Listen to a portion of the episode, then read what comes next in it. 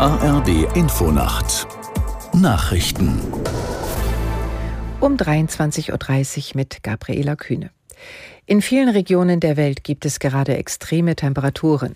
In Italien hat das Gesundheitsministerium beispielsweise für das Wochenende unter anderem in Rom, Bologna und Florenz eine Hitzewarnung der höchsten Alarmstufe ausgegeben.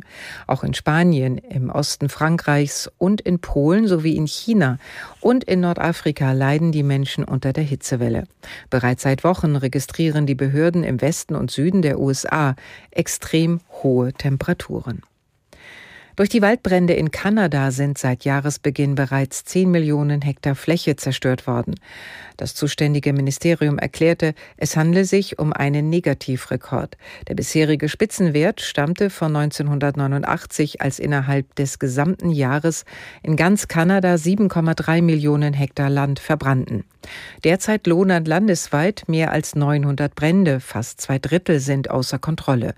Mehr als 150.000 Kanadier mussten seit Beginn des Jahres ihre Häuser verlassen, die höchste Zahl an Evakuierungen wegen Feuers seit 40 Jahren. Der ukrainische Präsident Zelensky hat ein Ende des russischen Angriffskrieges vom Ausmaß der internationalen Hilfe für sein Land abhängig gemacht. Es werde von Kiew alles getan, um sicherzustellen, dass diese Unterstützung maximal intensiv und maximal gehaltvoll sei, so Zelensky. Aus der Nachrichtenredaktion Tim Krohn. Nach den Worten von Zelensky wird die Ukraine international auf allen Ebenen arbeiten, um den Frieden wiederherzustellen. Unterdessen hat Südkorea mehr humanitäre Hilfe für Kiew angekündigt. Der südkoreanische Präsident Yoon sagte bei einem Besuch in Kiew, sein Land werde 150 Millionen Euro zur Verfügung stellen, ein Drittel mehr als zuletzt. Waffen liefert Südkorea bislang nicht.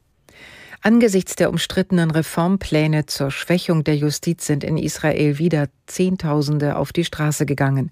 Alleine in Tel Aviv demonstrierten Medienberichten zufolge mehr als 150.000 Menschen gegen die Pläne. Auch in anderen Städten protestierten tausende Bürger.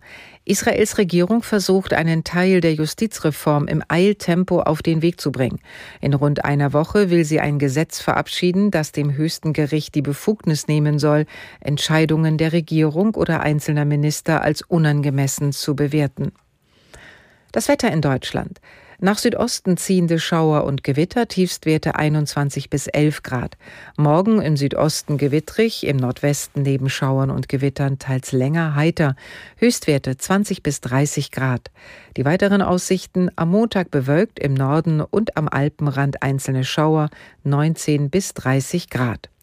Am Dienstag in der Mitte trocken, im Süden und an den Küsten teils gewittrig bei 19 bis 32 Grad. Das waren die Nachrichten.